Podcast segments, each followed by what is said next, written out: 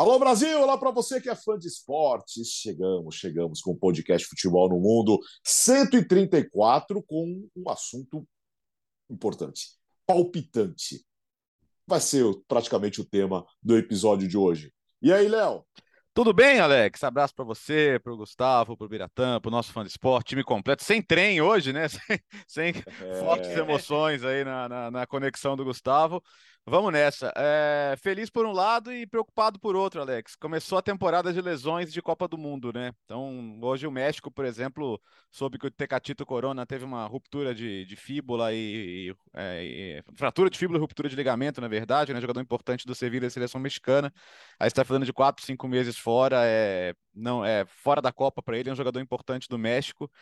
E a gente só torce para que as grandes estrelas sejam preservadas, né? Que cheguem bem ao Mundial aí, para que a gente possa ter uma grande Copa do Mundo. Hoje a FIFA soltou que são mais 2 milhões de ingressos vendidos, né? Procura Nossa. muito grande para os jogos da competição, porque é aquela Copa que você consegue fazer sem viagem, né? Você consegue até ver mais de um jogo no mesmo dia, dependendo do, do, dos horários.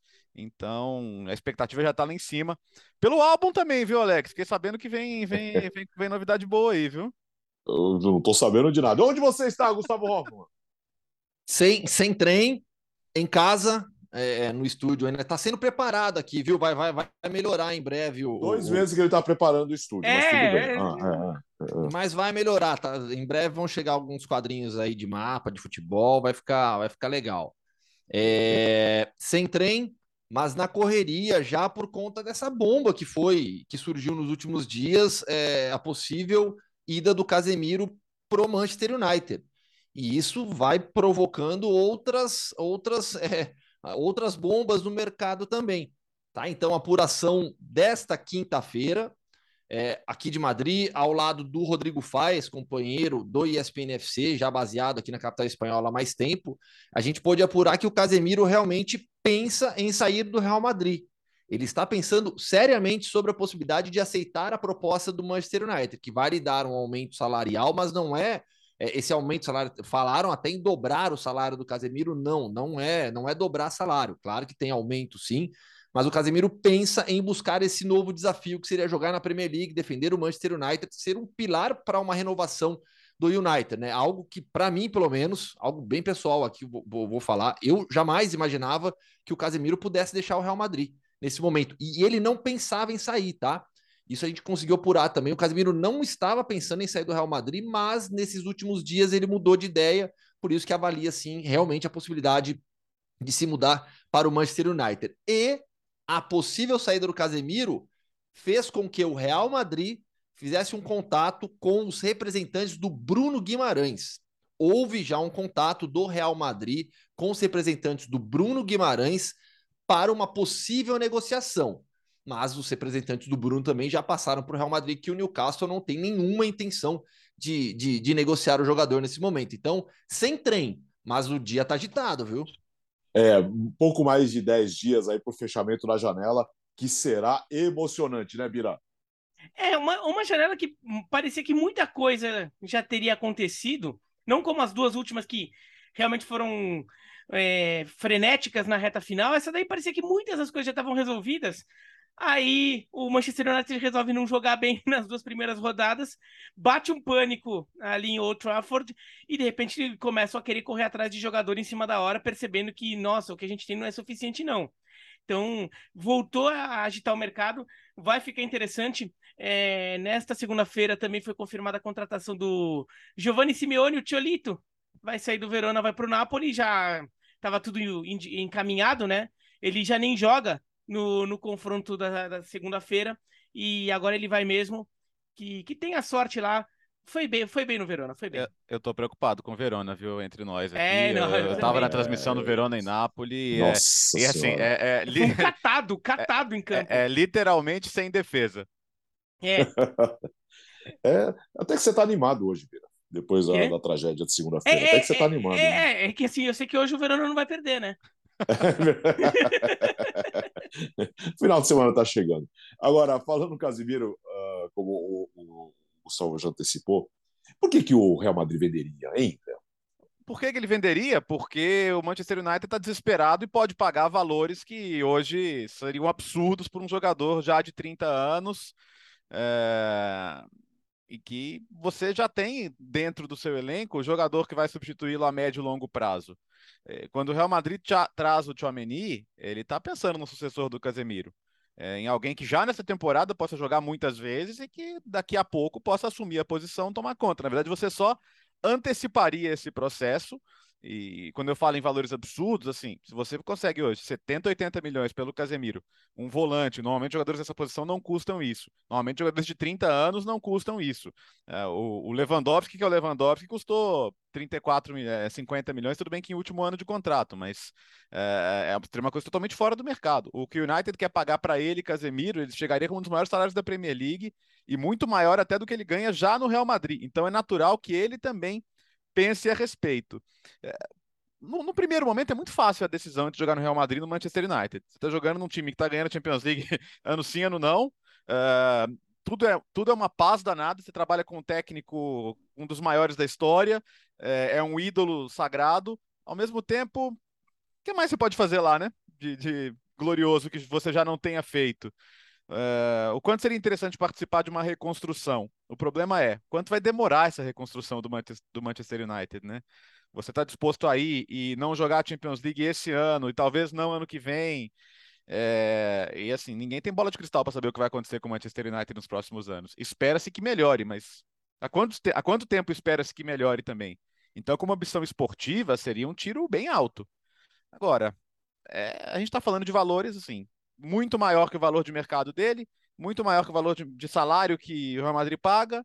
Então é natural que ele pense, é natural que ele reflita e acho natural que o Real Madrid pense em vender se ele quiser ir, porque eu acho que você apenas aceleraria uma transição que já está sendo preparada. É, mas é uma transição imediata, que o Real Madrid não estava preparado nesse momento, né, Gustavo? Não, não tá. É, se o, tanto é que o clube pensa em uma reposição já. É, se o Casemiro sai, é, é, é uma perda desportiva muito grande, muito grande para o Real Madrid. É, por mais que você tenha Camavinga e Chouameni, que podem fazer a função ali de primeiro homem, e o Chouameni hoje é o reserva do Casemiro, são jovens, são jovens, e a gente está falando da maior exigência possível quando se trata de Real Madrid. É, não tem nada menos do que isso no futebol de clubes. Então, se você perde o Casemiro, você precisa de uma reposição.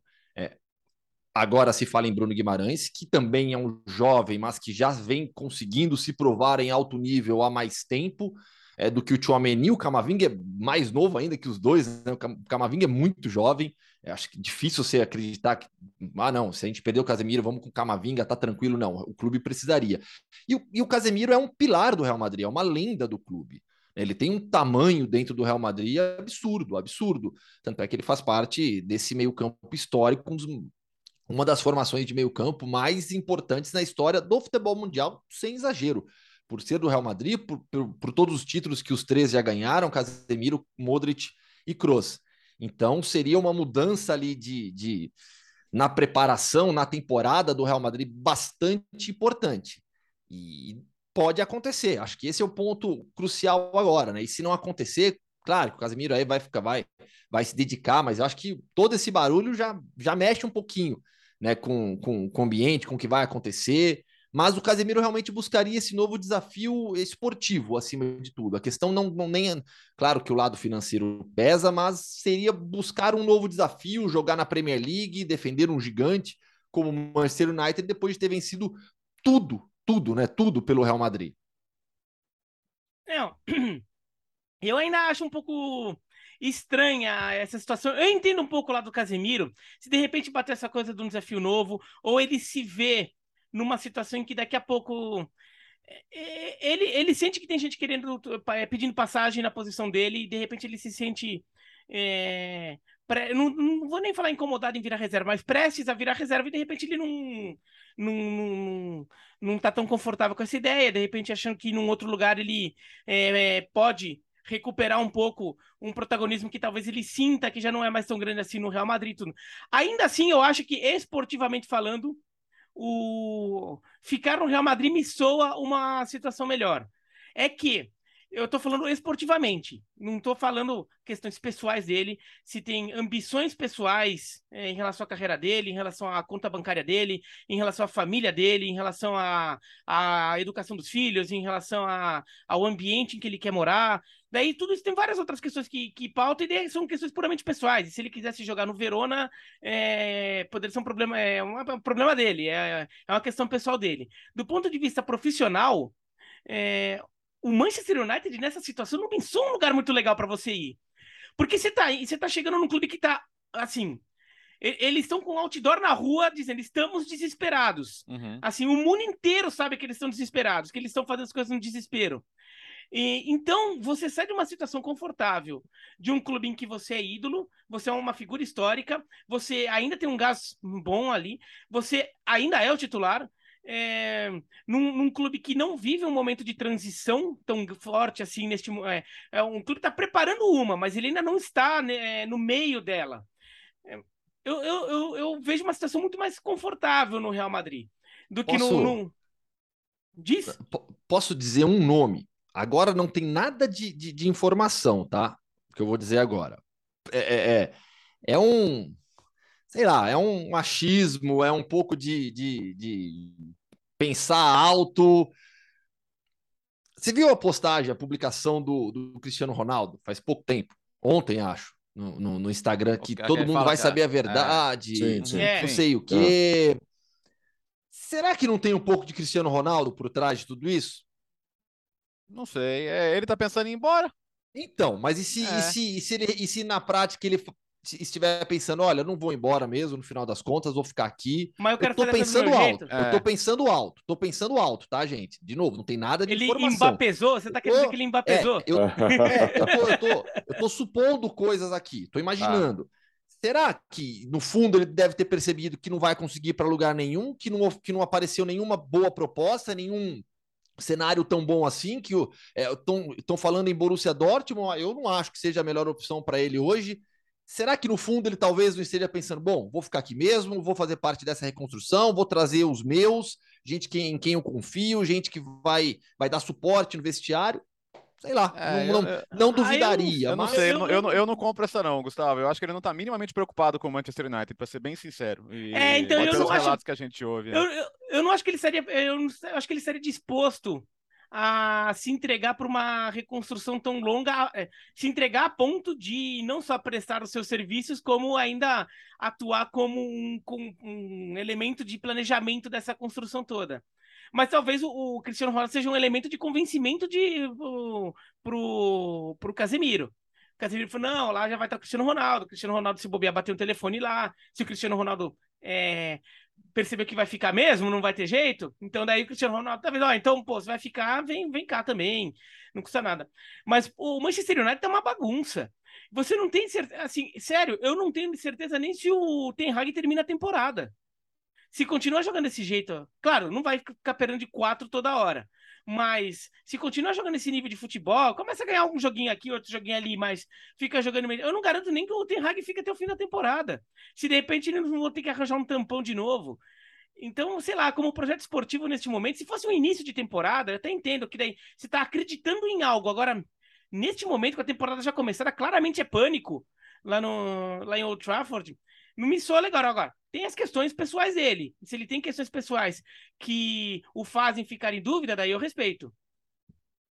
Agora, escuta, se ele chegar daqui a pouco, daqui a alguns dias, só o Casimiro não vai resolver todos os problemas do Manchester em campo. Bom, tirando todos os problemas fora de campo, mas em, em campo ele não vai ser a solução do problema, só ele. É, é, assim, o que o United precisa muito de um jogador da posição dele, precisa, né? A gente tá vendo que uh, dentro da ideia de jogo do Ten Hag, não é com, com o McTominay e Fred ali na função que você vai você vai conseguir solucionar.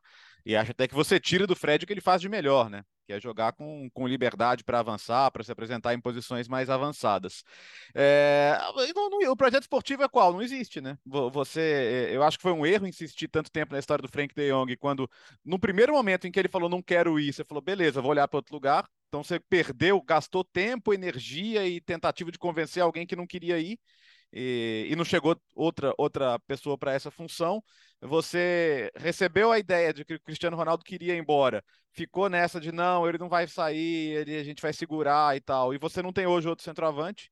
A alternativa que você tem de centroavante é o Marcial, que é um cara que não servia no passado, estava emprestado. Então, olha, olha quantos problemas você tem dentro do elenco. Agora você está querendo resolver tudo a jato, na. Eles chamam lá de panic buys, né? Essas contratações de pânico, quando tá, a janela está aberta, você percebe que seu time não está legal e você sai atirando meio para todo lado. A história do João Félix é um pouco isso também. É, é um pouco relação com o empresário também, evidentemente, né? Aí você tem essas, essas interligações, né? O Jorge Mendes está tentando resolver a, questão do Cristiano Ronaldo, está tentando resolver várias outras situações ao mesmo tempo. E só que não é o jogador que o time precisa agora, pelo menos como urgência, né? Então, sim, estão perdidos. E aí, no, nesse meio do caminho, ainda tem a história de, de da, da insatisfação com os donos, que já não é de hoje os Glazers que nunca estão lá, né? E para dizer a verdade, não participam do dia a dia do clube, não são minimamente conectados à comunidade a ponto de um tweet, obviamente, irônico do, do Elon Musk, lá do, do bilionário. Ah, vou comprar United. Era óbvio que era brincadeira, mas no dia seguinte as ações do clube subiram. Aí um outro bilionário, Jim Ratcliffe, o maior bilionário do Reino Unido, falou: não, se quiserem vender uma parte, eu compro. E se quiserem que eu compre tudo, eu compro também. E... Porque olha, olha a zona que virou isso. Para os Glazers, assim, a, a, compra já foi complicada porque eles pegaram uma grana emprestada e essa dívida virou dívida do clube. Então, o, o, o clube que ainda gasta muito com contratações, gastou mais de um bilhão de libras em 10 anos, ainda tem que dar dividendos para eles, ainda tem que pagar a, os juros que são constantes e não são baixos. É, então o time até poderia ter muito mais para investir. Se investiria certo, não sei. Pela amostragem que a gente tem, eu tenho minhas dúvidas. Mas olha como é disfuncional como clube o Manchester United. Não só na parte esportiva, mas na parte econômica também. A gente pensa, ah, mas é um super faturamento mesmo com o resultado esportivo não vindo. É, mas isso é bom, porque qual a motivação que os caras têm para ser diferente? É uma empresa. Meu dividendo tá vindo? Que bom, cara. Eu não preciso pisar em Manchester mesmo. É complicado, é, porque é, é, e, e, a, e, a, grana pelo João Félix também foi altíssima, né? Oferecida, né, Gustavo? 130 milhões de euros. É, me parece aquilo que a gente falou, realmente, o Bertozzi já usou o termo agora de novo, né? A gente falou na, na, na, na segunda-feira, né? É, o que nos Estados Unidos eles chamam de dysfunctional franchise. Né? É, é uma, uma franquia disfuncional, um time perdido, um time que não sabe para onde vai e, e, e, o que faz de errado. é, é, essa é a verdade. Até nesses últimos dias, né, com, com, com o United tão em pauta, né? Acho que foi na Inglaterra, acho que foi na Sky Sports, né? Fizeram uma lista de todas as contratações do United nesses últimos anos e listaram quais deram certo, né? E, e a lista de negociações que, na visão deles, não funcionou é absurda, né? Porque é um clube que, para onde aponta, erra. É impressionante, é impressionante. Então, o, o que eu sinto mais falta no United é de uma ideia, de um projeto, é de uma estabilidade, é de um caminho para onde seguir. É aquilo que, aquilo que a gente sempre fala também. Qual é o seu objetivo? Eu quero ganhar. Beleza, ganhar todo mundo quer, mas como você quer ganhar? De que forma você quer ganhar? É, um clube que teve por tanto tempo uma, uma figura à frente do time, que todo mundo sabia o que era o United, como jogava, qual era a mentalidade, qual era a cultura, estou me referindo a Alex Ferguson. Depois disso, a gente até imaginava que, que teria dificuldade para substituí-lo, mas olha quanto tempo faz já. Olha quantos técnicos passaram de perfis diferentes, é, os proprietários totalmente ausentes, sem qualquer vínculo com o clube, com a identidade do United, e realmente hoje é um time perdido, perdido.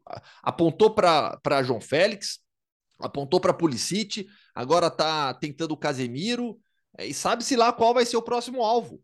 Mas é um clube desesperado por um caminho, caminho que acho que não sabe qual é ainda. E olha que contratou o Eric Ten Hag, em quem a gente aposta muito. É um técnico com qualidade, com capacidade, mas que vai precisar de, de, de um mínimo ambiente positivo para conseguir fazer todas essas mudanças. E, e, ao que parece, até pelo nível dos adversários, pensar em G4 hoje para o United é algo distante.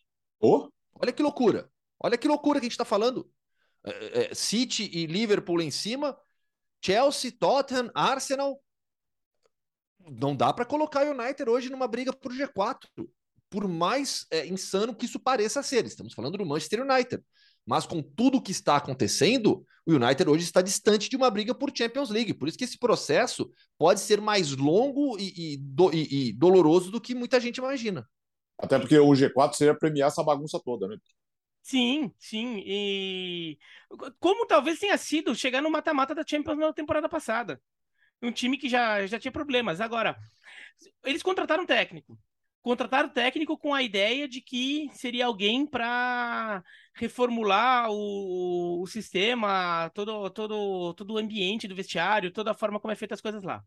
O Ten Hag até indica algumas contratações é, de acordo com as crenças dele, jogadores com quem ele conhecia. Nem todas se confirmaram, né? nem todas foram efetivadas. Chegaram a falar do Anthony, por exemplo, e o Anthony não foi.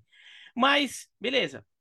Agora, em dois jogos na temporada, dois jogos oficiais na temporada, já ficou claro que assim. É, não está funcionando neste momento. Claro que ainda dá tempo de, de repente, dar uma guinada, é, acontecer alguma coisa, mas mostra como tem alguns vícios lá dentro que são muito fortes muito fortes. Alguns vícios. E olha que saiu o Pogba, por exemplo, que era tido como um jogador que não estava tão compromissado, que era um jogador que era muito criticado por isso.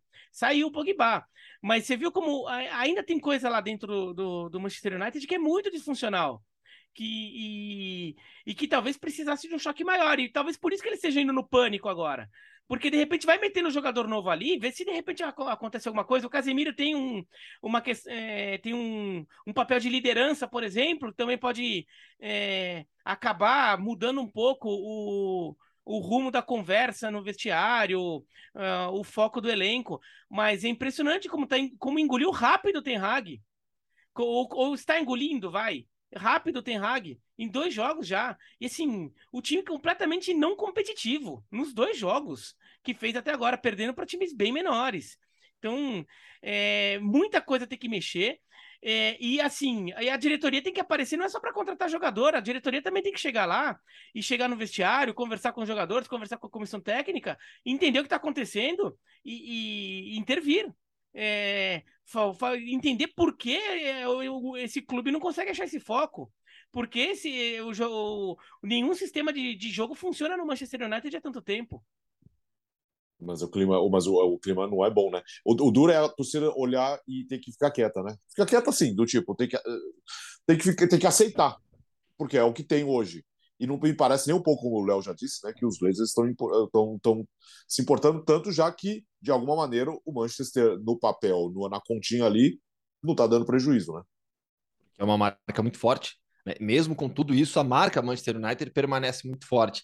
E essa é uma relação complicada que a gente já abordou aqui em outros programas. O Jean sempre fala muito sobre isso também, né? Dessa relação comercial que existe entre os proprietários é, de um clube e o clube em si, com toda a sua cultura, com toda a sua torcida. É evidente que esportivamente o United não vai por um bom caminho financeiramente ainda consegue ir muito bem. Poderia estar melhor se o campo desse mais resultados. Não é o que acontece. Mas é, hoje a Premier League né, é, é uma liga tão rica, tão rica, que gera tanto dinheiro, sabe?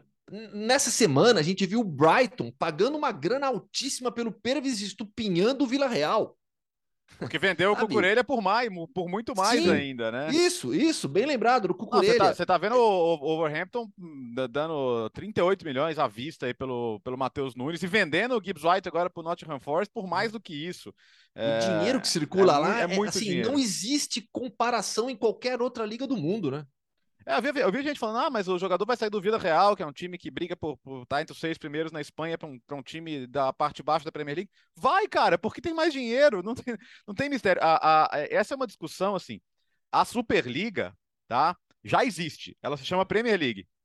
A, a, ela só não é... Você lembra? Ela só não Cê é lembra, conceito... Bertozzi? Ah. É, que, que na, na, temporada passada eu falei aqui, vocês falaram que eu exagerei, mas ah. que a Premier League é, estava se tornando no futebol, não necessariamente no nível técnico, da diferença para os demais, mas uhum. em termos financeiros de principal liga, virando o que a NBA é no basquete. É, eu, eu acho, de novo, eu acho, eu acho que tem a mesma é. diferença técnica, né? Tá. Que a diferença da NBA para as outras é, é, é, é incomparável. Né? Mas assim, em termos de principal campeonato de clubes do mundo, nacional, é, poder financeiro, é, capacidade de sedução dos jogadores. O Stupinhan vai para o Brighton, saindo de um Vila Real que briga alto, porque ele vai jogar Premier League. É, é, é, esse é o fato. Não, e, é, jogar pela Premier League. A, a, a, é, eu só chamo de Superliga entre aspas porque pelo menos existe acesso e descenso, você precisa ter mérito esportivo, você para classificar para Champions tem que ficar bem colocado, né? Você ainda é, ainda é uma competição esportiva, né? Mas como, como diferença para o resto, uh, outro dia o, o, eu já na, na, Itália, né? Os dirigentes, especialmente os mais velhos, falam muito sobre isso, né? Ah, porque agora precisamos juntar o resto da Europa e fazer uma liga para combater o, o Reino Unido. O De Laurentiis do Napoli falava sobre isso um dia. Porque, assim, de fato, é, tá difícil correr atrás, né? Tá difícil Não, correr atrás. Mas é. Eu acho que eu entendo a ideia do, do Gustavo num aspecto também. É, a, a, Premier League ela passa a ser um, um não só, acho que não é só dinheiro também, mas o próprio jogador ele começa a sentir que ele estar, estar na Premier League é estar num, num ambiente superior, num, num, num ambiente mais glamuroso. E acho que passa a ser, eu quero ter essa experiência na minha vida. É isso. Entendeu? Então, é, por exemplo, por que o Bayern de Munique consegue tirar jogador do Borussia Dortmund, de, de outros times importantes da Alemanha que até tem dinheiro? Porque o jogador sente que ir para o Bayern de Munique é subir degrau. Ele, ele tá bem, no, no Dortmund ele joga Champions League, Dependendo do, do, do momento, é, ele até tinha a chance de brigar pelo título alemão, mas ele sente que o, o Bayern de Munique é algo acima, é um degrau acima. Ele está subindo na carreira, ele sai, e ele quer sentir, eu quero poder viver isso. Eu acho que a Premier League tá pegando isso. O jogador não é só pelo dinheiro, porque no final das contas, o dinheiro, alguns outros clubes conseguem ter dinheiro e, e equiparar. Mas alguns jogadores começam a pensar nesse glamour de. Ainda mais jogador desses times médios ali, né? Que é, talvez eles não tenham perspectiva de Real Madrid, não tenham perspectiva de Barcelona, não tenham perspectiva de, de Paris Saint-Germain, Bayern de Munique. Ele pensa, ah, não, eu quero então pelo menos ter uma perspectiva de Premier League, nem que seja num time médio, Sim. nem que seja no Crystal Palace. Como foi é, dentro da, da, das regras da época, o campeonato italiano nos anos 80. É, dos anos 80 e 90. Que estar na Itália era estar num ambiente superior, então o jogador ia. E a gente esquece, mas o Martim Vasquez, ídolo do Real Madrid na época, ele sai do Real Madrid para ir pro Torino. Porque o Torino tinha dinheiro, mas também porque o cara quer jogar na Itália, porque jogar naquela, na época, naquela época jogar na Itália, nossa, é um ambiente tão legal, todos os jogos são tão importantes. Pô, pe a gente vê na TV, parece tão bonitos, os estádios estão todos lotados sempre. Eu quero. E na Itália era assim na época. É. Os caras vão receber a Copa do Mundo, os estádios são novos, sei lá o quê, e todo mundo queria ir pra Itália. Não sei se vocês já viram o documentário Birata do Simeone, né? E que ele, quando ele tem a chance de ir pro Pisa, né? Que ele não vai para Pisa porque ele quer morar perto da torre inclinada, né? Ele vai pro Pisa porque, cara, é um time que joga é um campeonato italiano, velho. É, é. Entendeu? é. Então, né? E, não, né? e, e, e, muito jogador importante na época ia jogar em time pequeniníssimo da Itália, tipo o Bierhoff, atacante da seleção alemã, tá jogando no Ascoli. Uhum. E depois ele vai para o Udinese. O Casagrande, da seleção brasileira, jogava no Ascoli. O Miller jogava no Torino num ano que o Torino ainda era, era maior do que é hoje, né? É um time mais relevante. Mas o Torino cai para a segunda divisão, o Miller continua lá. O João Paulo, que você até entrevistou, né, Bertozzi? É, virou uma, uma, um dos maiores ídolos, se não o maior ídolo da história do Bari, jogador de seleção brasileira. Tô jogando segunda divisão da Itália pelo Bari. Porque todo mundo queria ir para lá na época. A Premier League tá virando isso. Todo mundo quer jogar lá, quer ter essa experiência de poder. Eu estive lá. Eu joguei lá, assim, mesmo que dê, que dê errado, mesmo que aconteça que nem, sei lá, o Iago Aspas, que foi para lá, não deu muito certo, voltou.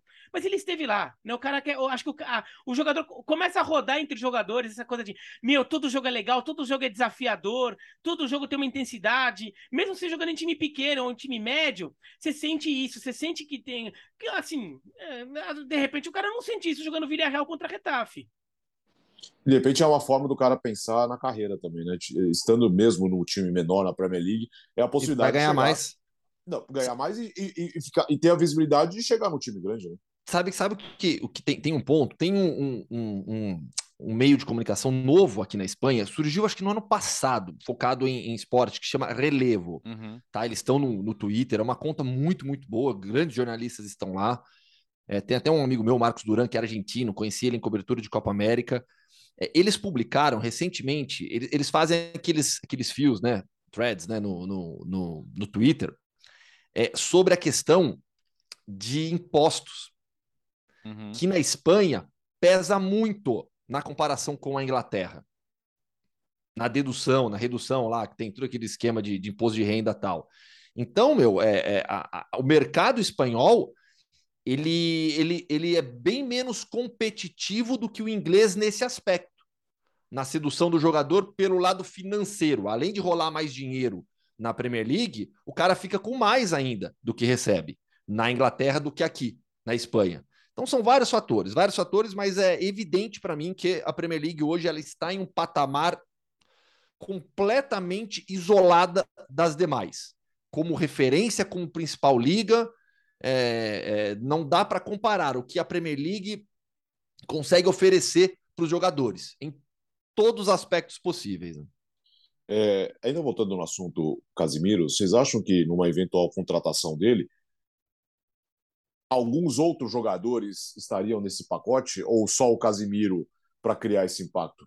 Não, acho que é completamente separado de outras possibilidades, né? Não resolve todo o problema do United, não, mas é, agora, o, Real Madrid certamente teria que sair dessa inércia, né? E não falo inércia porque o Real Madrid já ele não precisava de uma grande mudança no, no mercado. Ele contratou peças pontuais e muito boas, né? Uma janela que você traz Rudiger e, e Chouameni para posições que você nem precisava imediatamente, é, acho que é uma janela boa. Eu acho que ainda falta o, o substituto real do Benzema, né? Que o Hazard é, ainda acho uma grande improvisação com pouca chance de dar certo. Mas eu acho que isso obrigaria sim, o Real Madrid a procurar um outro nome, mas talvez não um nome de muito impacto. Talvez o nome que seria o, o, o backup do backup, né? No sentido de que o, o veio para fazer a transição, agora ele viraria o titular. Então você poderia trazer um outro nome, você poderia apostar numa promessa, um jogador mais jovem. Acho que você poderia fazer isso, teria dinheiro de sobra para gastar. O Real Madrid, ao contrário do Barcelona, não tem grandes problemas financeiros hoje, né? Tá, tá muito bem tranquilo. Então acho que o caminho poderia ser esse. Vira. É, o. Não, o, da parte do Real Madrid, no máximo pensar numa reposição. Eu só achei estranha a notícia do, do Bruno Guimarães que o, que o Gustavo. Não, não, não que eu desconfie dela, tá, Gustavo? Eu só achei estranha a escolha dele. Ó, oh, desculpa, tá, gente? Eu sigo aqui escrevendo, que eu tô, eu tô aqui na, na troca de informações ainda, tá? Não, não tô sendo mal educado, não, desculpa. Não, está, mas com um bom motivo, é isso que você está querendo dizer. É, é isso. é. Não, é. Eu só achei, eu achei estranho o Bruno Guimarães, eu acho, por exemplo, não é um jogador exatamente da mesma característica do, do Casemiro. Eu não vejo como uma reposição tão, tão natural assim pro, é, pro, pro Casemiro. O, o acho que tenderia a, a ganhar aquele espaço. Da parte do, do Manchester United, é, tava, o Manchester United está estando todo lado, né? Acho que né, então, estavam falando até João Félix, sei lá o que, tá, tá é, virou realmente um, um pânico generalizado lá. E perde e... dinheiro, né, não, Beratan? Porque quando Sim. você vê um clube desesperado assim, se vem te procurar, opa, é o United, pode dobrar o preço. Claro, óbvio. É um clube que tem dinheiro e está desesperado. Você joga o preço lá em cima. Né? É, isso vale para qualquer coisa. Qualquer coisa que você queira vender para um amigo seu, você sabe que esse amigo está desesperado e você não está afim de ser. E você, você topa ser sacana com ele, sabe que ele tem dinheiro, você joga coisa o preço lá feia. cima. O quê? Você faz com não, seus não, amigos isso? Vai, não, não. Ah, por exemplo, digamos, vai ter até todos na camisa do Verona, tá? eu gosto da camisa do Verona, eu não quero, não quero me desfazer dela. De repente você, Alex, vem assim, Sim. pô, eu quero muito essa camisa do Verona, muito, eu pago por ela. E eu preciso dela para completar minha coleção. E sei lá o quê. Eu tô apaixonado por essa camisa cinza do Verona, sei lá o quê. Eu falo, hum, eu gosto dela, eu não quero me desfazer dela. Tá. Ah, eu vou cobrar um pouquinho mais. Ah, o Alex tá tão desesperado assim. Eu sei Justo. que ele tem milhões na, ah. na, conta bancária, tem sobrando. Uhum. Ah, vou dar um ajuzinho ali na camisa. É. Ah, para poder, poder comprar várias outras depois. Né? Exatamente. Ah, para pegar com esse preço ali, eu compro umas três do Verona. Entendeu? A, a, a, loja, a lógica de 90% das vendas dentro da Premier League é essa. Eu não preciso vender, cara. Eu não preciso vender. É a história do, do Cucurelha. O, o Brighton falou pro City, cara, é 50 milhões. O City falou, 50 milhões eu não dou. Aí chegou o Chelsea e falou, hum, Brighton, vem cá, vamos conversar. Vamos, vamos fazer um cambalacho aqui? Quanto você quer? Ah, X. Beleza, eu te, eu te pago. Tá bom, por esse preço eu te vendo. Então é, é isso. É é, é, é, na vida é assim, né, Alex? Quem não precisa do dinheiro faz o preço, né? Pois é. que é a minoria, no caso. Uh, então, olha só, teremos grandes emoções uh, nessa, no fechamento de janela. Dia 1 de setembro, último dia da janela de transferências, nós estaremos numa maratona enorme, imensa, durante toda a tarde, em parceria com o Sport Center Plus. Podcast Futebol no Mundo, Sport Center Plus, numa maratona até o fechamento da janela. Estaremos todos juntos, olha, preparem-se. O Gustavo tem que se preparar um pouco mais por causa do fuso horário, né? Então vai trabalhar aí. Com... Não, ah, vai até tá meia-noite. O Gustavo vai Bora, até meia-noite. aí que é bom. É... Aí que é, é bom. A gente pega aquele energético que o Alex adora e vambora. Aham, aham, tá bom. É, é, e todos nós estaremos juntos com convidados. E vai ser uma maratona. Nos próximos dias nós vamos falar mais sobre promete, esse especial viu? que vem aí. Promete. promete. Esse, esse, esse mercado ele vai, vai ser quente. Vai ser bem quente. Ora, todos nós estaremos numa bancada enorme, porque são, serão papéis, computadores, celulares apurando o tempo todo com a turma na Inglaterra, com o pessoal na Espanha. Prepare-se, uma maratona ao vivo no YouTube da ESPN. Você vai conferir no dia 1 de setembro. Nós vamos confirmar o horário nos próximos dias. E Champions, Léo? Champions League, tivemos jogos bem interessantes essa semana, hein? É, é eu queria destacar em particular, Alex, a vitória do Benfica fora de casa sobre o Dinamo de Kiev, 2 a 0 Não surpreende, até porque tem a questão do campo neutro, né? Mas olha, o começo de trabalho do Roger Schmidt, a gente viu na, nas últimas temporadas o Benfica patinando muito com a volta do Jorge Jesus. E o Roger Schmidt está dando uma cara bem interessante para esse time, viu? E tem muitos jogadores rendendo bem. Ah, o David Neres chegou, parece que joga no Benfica há umas três temporadas, né? Ele já é uma, um escape fundamental do time pelo lado direito, jogada individual, partindo para cima, criando situações. Gonçalo Gomes balançando, Gonçalo Ramos, perdão, balançando as redes, o Rafa Silva jogando ali por dentro, mas caindo pelos lados também para dar opção. Enzo Fernandes, eh, não é surpresa para quem o via no River Plate, a gente via bastante aqui, Libertadores, Campeonato Argentino, também se encaixou muito rápido. Eh, a dupla de zaga com o garoto Morato, né, ao lado do, do Otamendi, Gilberto fazendo gol, já citei quase o time inteiro aqui. Mas a verdade é que promete. É, para um time que decepcionou nos últimos anos, no, caindo cedo na Champions, ficando fora de briga por título português, né, perdendo, perdendo espaço até para o próprio Sporting com um orçamento menor. É, não quero me empolgar, não, mas gosto desses sinais que dá o Benfica. De repente, para ser um time para entrar na fase de grupos, entra como pote 3 e dá uma incomodada dar uma incomodada e dependendo do grupo que cair, e bem. Até porque na temporada passada, na própria Champions League, conseguiu ir bem, ao contrário da anterior, quando caiu na, nas fases preliminares, né, naquele confronto do Jesus com, com o Abel, com o Paok do Abel Ferreira. Na temporada passada, o ponto alto do Benfica foi a Champions. Chegou longe, chegou em quarta de final, uh, mais até do que muita gente esperava pelo que o time vinha jogando. Mas fiquei muito satisfeito de ver o Benfica jogar até aqui na no confronto com o Midland, sem dúvida nenhuma, e esse primeiro confronto com o Dinamo também gostei muito. É, parece que ele encontrou um equilíbrio nesse time que, por exemplo, o Jorge Jesus não encontrou em nenhum momento. É, e depois o, o, o Veríssimo, que, que assume o lugar do Jesus, estava tentando só apagar o incêndio, dar um, tapa ali no time, né? Dar uma, dar uma arrumada ali, é, até dar uma ajeitada, e até o Benfica até passa pelo Ajax nas oitavas de final da Champions nesse processo. Mas o, o Benfica não parecia ter uma cara muito clara já fazia muito tempo. É, de, é, talvez desde aquela primeira temporada do Bruno Lage. É. E olhe lá, que o Bruno Lage também chega no meio do ano só para tentar resolver as coisas que o time acertou muito e foi campeão. Então, o, o Benfica é, parece mais organizado, parece com jogadores é, mais bem posicionados, inclusive. Acho que esse foi um problema do, do, Benfica do Jesus, que os jogadores jogando em posições em que eles não rendiam tão bem. E o Cebolinha é o maior exemplo disso. E talvez por isso Bruno, o, o, o David Neres tenha entrado tão bem porque tá jogando na dele. Tá, é. E o Roger Schmidt conhece bem, né? O Roger Schmidt jogou muito contra. Sofreu muito com ele, né? Ele sofreu é. muito com, com, com, o David Neres. É, eu acho que o David Neres é incrível como é, é, as coisas podem mudar tão radicalmente na carreira de um jogador. Porque o David Neres, sai do São Paulo, vai para o Ajax. Poxa, clube perfeito para você se desenvolver. Ele se desenvolve, vira uma estrela do Ajax. Vamos lembrar da Champions, semifinalista, ou daquele time semifinalista, o David Neres era um dos destaques, jogando num nível altíssimo. O que acontece pouco tempo depois? Ele sofre uma grave lesão, cai tecnicamente, é, o seu mercado se reduz. É, aquela transferência que a gente imaginava do David Neres para um outro grande clube da Europa, para uma grande liga, não acontece e ele vai para o Shakhtar que não é um clube para você dar esse salto. O Shakhtar é o clube para você, para o jovem brasileiro talentoso, entrar na Europa, se desenvolver e ir para um grande clube. Então, o que, que ficou parecendo ali? Quando ele acontece a trans... ele já vinha perdendo espaço no Ajax, acontece a transferência para o Shakhtar, você fala, hum, carreira do David Neres acho que vai ficar nisso, não vai, não vai para frente. Vem a guerra, é, todos os problemas na Ucrânia, os jogadores do Shakhtar conseguem a liberação através da FIFA, o David Neres é negociado, vai para o Benfica e vai jogar fase de grupos da Champions em alto nível em um clube que vende jogadores ou seja, eu acho que agora o David Neres chegou, claro que não dá, não pode, não, não deve nem vai tratar o Benfica como um clube de passagem, um clube grande, histórico, gigante do futebol é, europeu. Mas é, hoje é um clube que, se chega uma proposta pelo David Neres no final da temporada de, um, de, uma, grande, de, de uma das grandes ligas, poxa, é, é, é uma transferência natural. Então, para o David Neres, eu acho que ele conseguiu é, recolocar a carreira em ascensão depois dessa transferência para o Benfica e a forma como ele vem e, jogando bem e aproveitando. E, e, ele deu sorte, né? sem sacanagem com o mundo Hoffman, viu, Gustavo?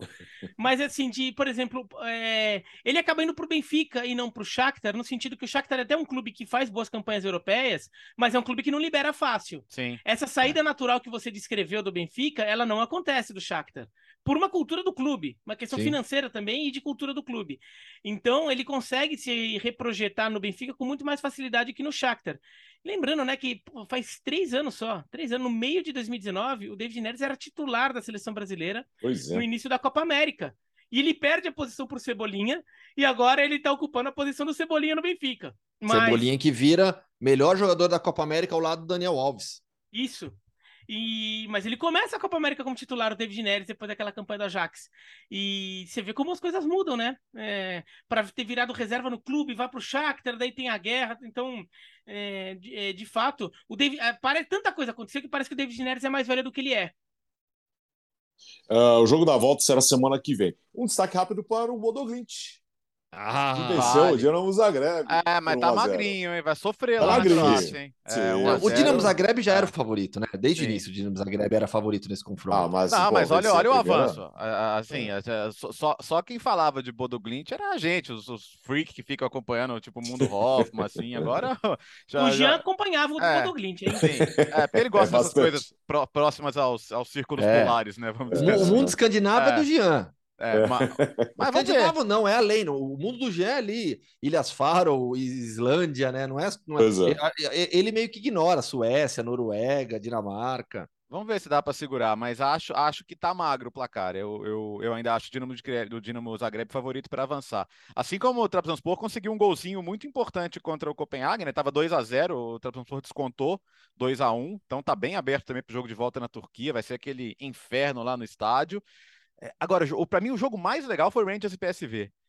Pelo, 2 a 2 né? É, e pelo ambiente também em Ibrox, né? Pô, sabe? Ferguson lá na, nas tribunas, é, o, o, o, confronto de Van Bronckhorst e Van Nistelrooy, que foram adversários jogando pelos dois times e que companheiros de seleção holandesa também. E, e vou te falar que me parecem dois técnicos dos mais promissores, viu? Van Bronckhorst herdou um trabalho que não era fácil de, de herdar do, do Jared, que fez um trabalho muito bom. O, se a gente pegar a soma das partes do Rangers, é um time que tem alguns bons valores individuais, o Tavernier, o lateral, é muito bom jogador, mas no geral o time conseguiu competir bem. E, e eu gosto desse time do PSV, acho o Cody Gakpo um baita jogador. Como aparece ponta na Holanda também, né? Eles gostam mesmo de, de uns pontas dessa é o esquema, né? Dessa característica, né? Mas acho até que o PSV sai com um resultado bom que podia ser melhor, né? O Benítez, é. que é bom goleiro, veio do Nice argentino, falhou feio no gol da virada do 2 a 1 mas o PSV ainda conseguiu buscar o placar 2 a 2 e, e em casa agora vai ser favorito para avançar. Mas o PSV gosta de uma emoção também, né? Só ver como é que foi o confronto com o Mônaco, por exemplo, foi ali na, na Bacia das Almas, gol lá, gol cá. Mas acho que, não sei, né? O Rangers temporada passada surpreendeu na Liga Europa, chegou na final, fez um grande jogo em Dortmund, por exemplo, então não vou subestimar. Mas acho o PSV o favorito para passar aqui nesse confronto os esquemas táticos na Holanda favorecem, ou esquema tático padrão praticamente, né? O 4-3-3 favorece demais a, a, o surgimento do, desses é, atacantes de ponta habilidosos de um contra um, que dão amplitude, é, que tem espaço para jogar e liberdade para jogar. É... Maccabi Haifa e Estrela Vermelha. Eu fico imaginando o ambiente, o Bertozzi citou o ambiente em Ibrox, imagina como vai estar um Maracanã, a casa Nossa. do Estrela Vermelha em Belgrado. Sério, assim, se eu tivesse que escolher um local para estar na volta aqui da, dos playoffs da Champions League, eu queria estar lá em Belgrado nesse jogo. Porque eu fico. Imagina um ambiente, meu, com o Sela Vermelha perdendo o jogo por 3 a 2 é, na vida. Virar, né? Não, mas assim, a, o, o, clima lá vai ser uma coisa de arrepiar. Vai ser espetacular esse jogo de volta, com certeza. É, a volta de Maccabi Haifa 13 Estrela Vermelha 2. Passamos outros jogos. Garabag 0 a 0 com Vitória Pilsen. A equipe tcheca é a favorita para o jogo da volta. E só faltou esse, né? Só faltou esse falar. Os outros a gente já já comentou aqui um pouquinho. É, é o Trabzonspor, né? O, o Copenhague Trabzonspor, né? 2x1 um para o Copenhague. Isso que o Bertozzi lembrou do, do gol marcado pelo Trabzonspor. É isso. É isso. final. É, jogos de volta semana que vem. Para onde vamos hoje? Dinamarca, Dinamarca, porque a gente tá. O Hoffman, tá tudo tá muito coxinha, né? Não, pô, é que, é hum. que a gente está nessa pegada aí de, de mercado, negociações, transferências e tem informação aqui com exclusividade para o podcast Futebol no Mundo Opa. que o Evander, do Midland, vai trazer na entrevista. Viagem para a Dinamarca para um papo com o Evander, destaque do Midland, um dos melhores jogadores do campeonato dinamarquês, jogador em alta no mercado europeu também. Evander, tudo bem? Um prazer falar contigo novamente. Tudo certo, Gustavo. Prazer falar com você também. Separei seus números. Olha só, fã de esportes. 24 anos só para o Evander, ex-Vasco da Gama.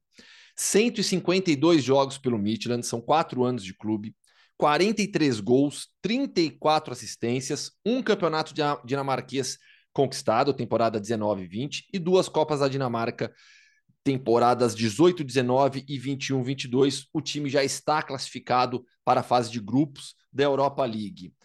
Você viveu, vou colocar no passado, claro que a sua história continua, mas esse período seu no Midland foi de uma consolidação profissional incrível, não foi não?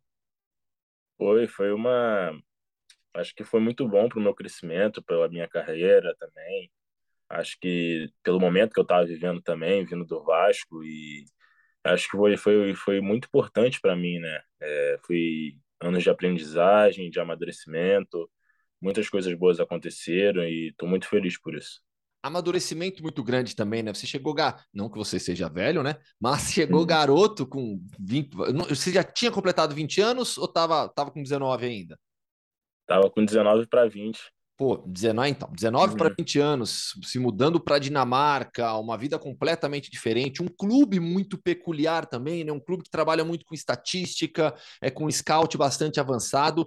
Essa essa mudança deve ter sido muito difícil para você.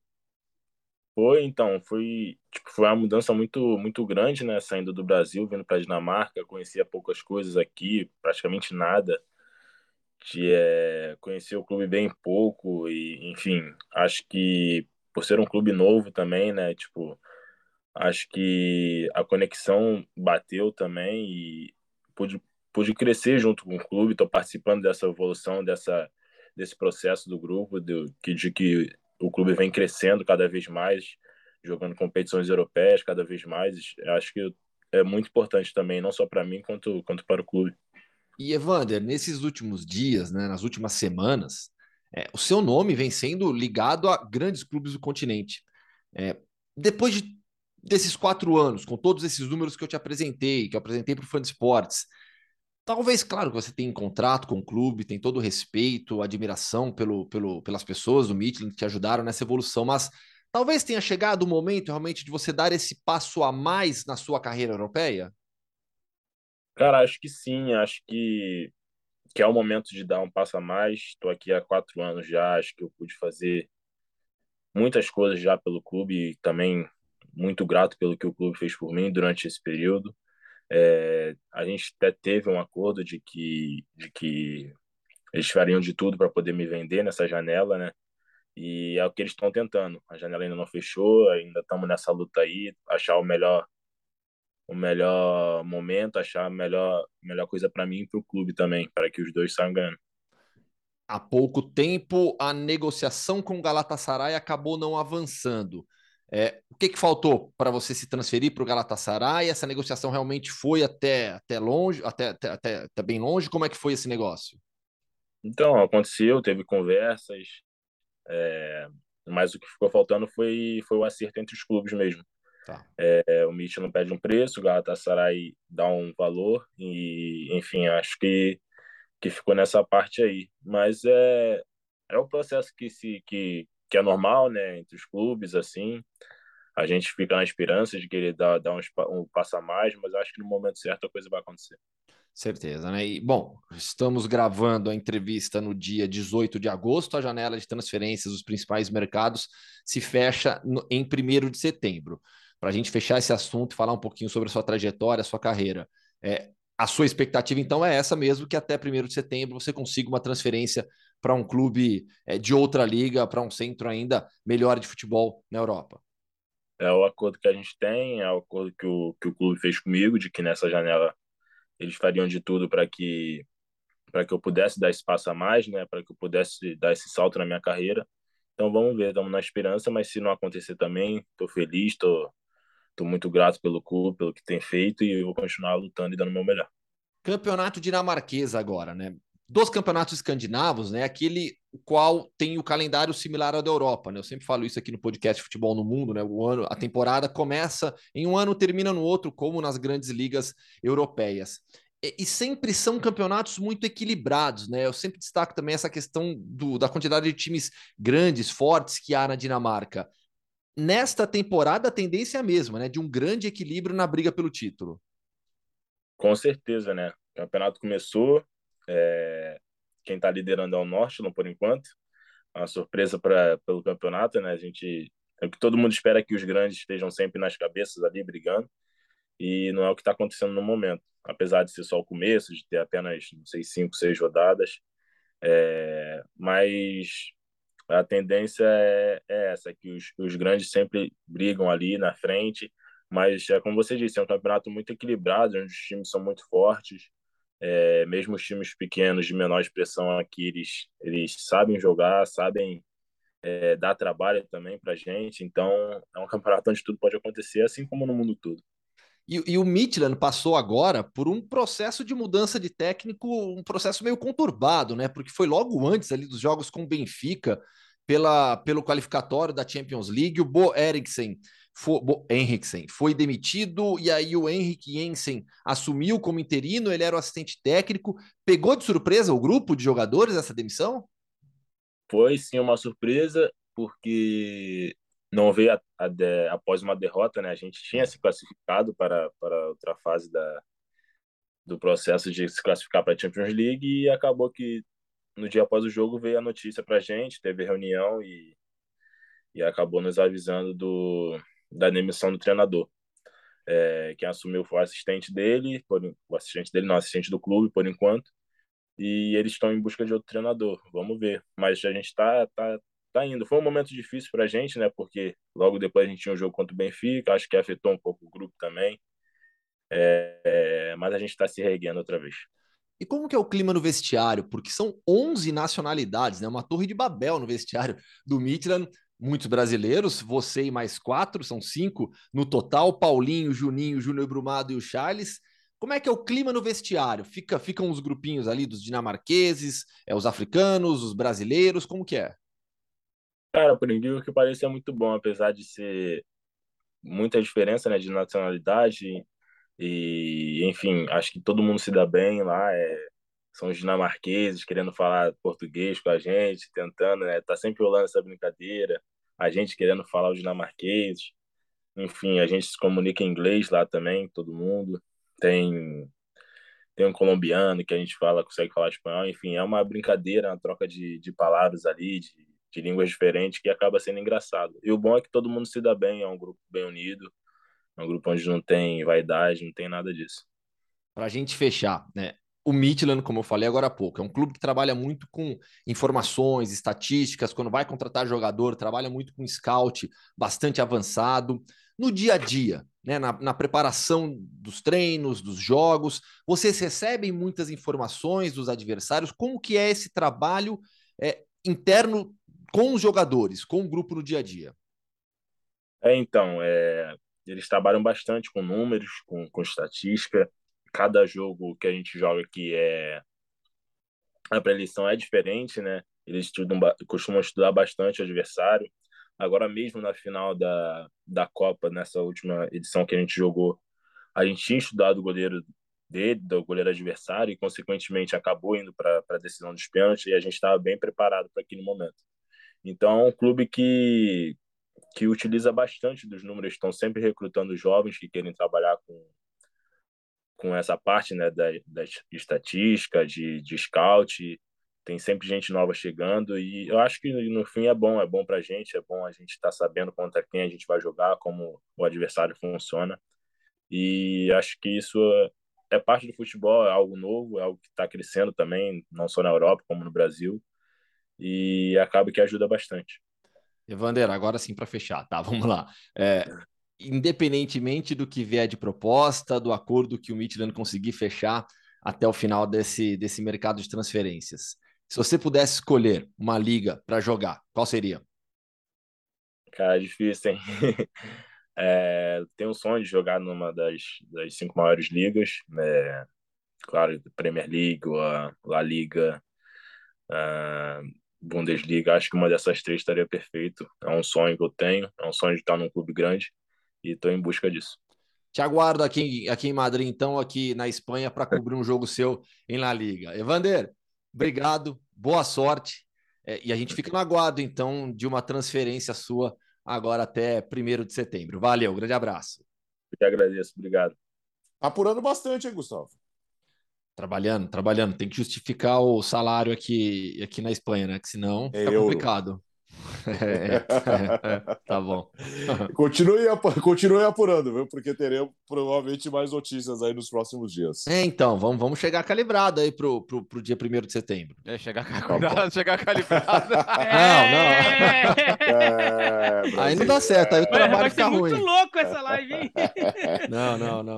Calibrado de energético, então, pod... pronto. Você gosta de fazer podcast ao vivo. Calibrado? É, meio calibrado, ó não vai dar certo. Viu? É, não vai dar não, certo. Nós tem, tem estaremos... gente que fala cada barbaridade nisso. É, pois é. Nós está... cada barbaridade. Nós estaremos calibrados com água, bolachinha para passar uma tarde oh, você viu que, eu, que eu, no mesão. Você, viu que o PSG agora arrumou uma nutricionista que proibiu o refri, né? E o refri é, é aquele é. chá gelado. Alguém perguntou, bom, mas o chá gelado? Eu falei, não é o chá gelado que a sua avó faz, velho, é o chá gelado industrializado, né? É. Meu, ô, ô Bertozzi, sabe que ah. aqui, aqui em Madrid, eu não sabia disso, aqui em Madrid, ah.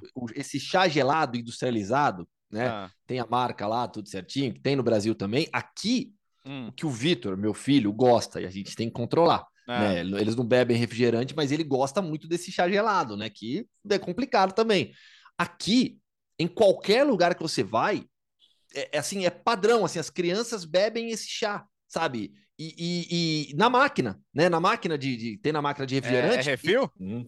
é, é, esquema refil, né? Não, não é refil em todo sim, lugar. Sim, mas na maquininha. Mas, assim, mas... Tá. É, na máquina. Então, assim, sim. é algo muito, muito comum aqui que eu não, não sabia, não tinha, não, não, não tinha esse conhecimento, né? Então, chá gelado é complicado, tem, que então dar uma, não, tem que dar uma vai, controlada. Não vai poder jogar no PSG. É, não, não. Aliás, essas coisas, né? É, tem umas coisas em clubes de futebol que a gente, poxa, fala bem assim, meu, como assim ainda? Isso, era, isso ainda era permitido, né? É. É, no, no livro Guardiola Confidencial, é, aquela, aquele primeiro do Guardiola, publicado pela Grande Área, né? Tem a, a, o episódio ali do impacto que causou a chegada da comissão técnica do Guardiola, que proibiu os doces depois do almoço no Bayern. E aquilo gerou uma confusão muito grande com as pessoas mais tradicionais do clube. Ele falou: o Guardiola cortou os bolos que tinham lá, né? E que e era tudo em abundância. Então, imagina o Bayern oferecendo um monte de doce para o jogador. A gente não dá doce aqui para as crianças, os jogadores vão ficar lá assim, turrando de doce, né? É, é que assim, né? Ah, lá, a vantagem é tão grande ali que dá até para comer um docinho que continua ganhando. É, mas né, pô? E a, e a marca de refrigerante é parceira comercial do PSG até 2024, né? Mas, pô, tudo bem, né? Você pode expor sua marca sem entupir o seu jogador. Fica o técnico, né? O técnico é, da propaganda. É, não, não, tem não pode aquela... oferecer pro Cristiano Ronaldo. É, é não, ele, ele não gosta. É. é, não, vai, não vai poder mais ter aquela gentileza. Já que vocês estão nos patrocinando, vamos mandar umas cargas aí para vocês, né? Para a família, para os jogadores. Acabou isso. Valeu, Léo. Valeu, gente. Nossa, 134, 135 já segunda-feira, hein? Vamos já. que vamos. Sim, chegaremos perto de 200 no final do ano, então, 170, 180. Então reitera aí, dia 1 daqui a duas quintas-feiras, então, é, live especial de mercado, de fechamento, e semana que vem, sorteio da fase de grupos da Champions, dia 25. Na outra quinta-feira é. também. É, teremos muitas emoções aí né, nas próximas semanas. Valeu, Gustavo. Bom, bom fim de semana aí. Valeu. E vai para onde? Vai para onde mesmo? Vou para Vigo nesse final de oh, semana. Oh, sexta, amanhã, amanhã tem treino e coletiva do Real Madrid. Certamente o assunto Casemiro vai dominar a coletiva com o Carlo Ancelotti. E aí no sábado de manhã, dessa vez vou de avião. Pego um avião para Vigo, Jogo à noite, 10 horas da noite, horário aqui da Espanha. Celta e Real Madrid voltam no domingo de manhã, então segunda-feira tá tranquilo. O podcast não corre risco de ser gravado de trem, nada disso, tá? E ó, aqui vai, vai ficar aqui assim, em breve o quadro da, do mapa futebolístico da Espanha do Ricardo Dagnese. Vocês lembram que eu fiz matéria com ele, Sim. é um italiano que faz esses mapas. A gente comprou da Itália também, mas o da Itália vai ficar na sala de casa, bonitão lá, e aqui para decoração veio da Espanha. Nada mal, hein? Valeu, Bira. Um valeu. A, a Nathalie usa esses, esse quadro da Inglaterra, um... né? É no cenário Isso. dela. Daqui a pouco vai parecer que é ser tudo cenário dos canais ESPN ali, fica o, Pô, os dois quadros é do Danhese.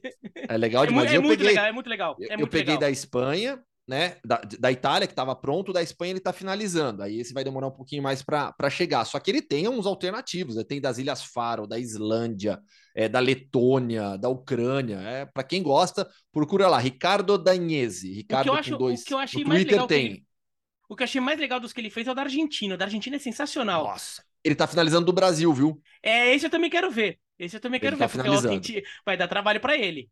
Ah, ele tem os padrões, né? Ele, ele, ele, ali que provavelmente do Brasil, acho que ele vai pegar times que jogam divisão nacional, alguma coisa é. assim, né? É, Se não, faz, não tem como, imagina. Né? Série A, Série D já tá bom, né? É, é. Pois, tá bom. Valeu, gente. Podcast Futebol no Mundo 134. Mais uma vez, obrigado sempre pela sua audiência, pela participação, comentando no YouTube também, uh, nas nossas redes sociais. Semana que vem estaremos de volta na próxima segunda-feira. Lembrando que dia primeiro uma maratona de uma live especial para o fechamento da janela de transferências. Valeu, bom fim de semana.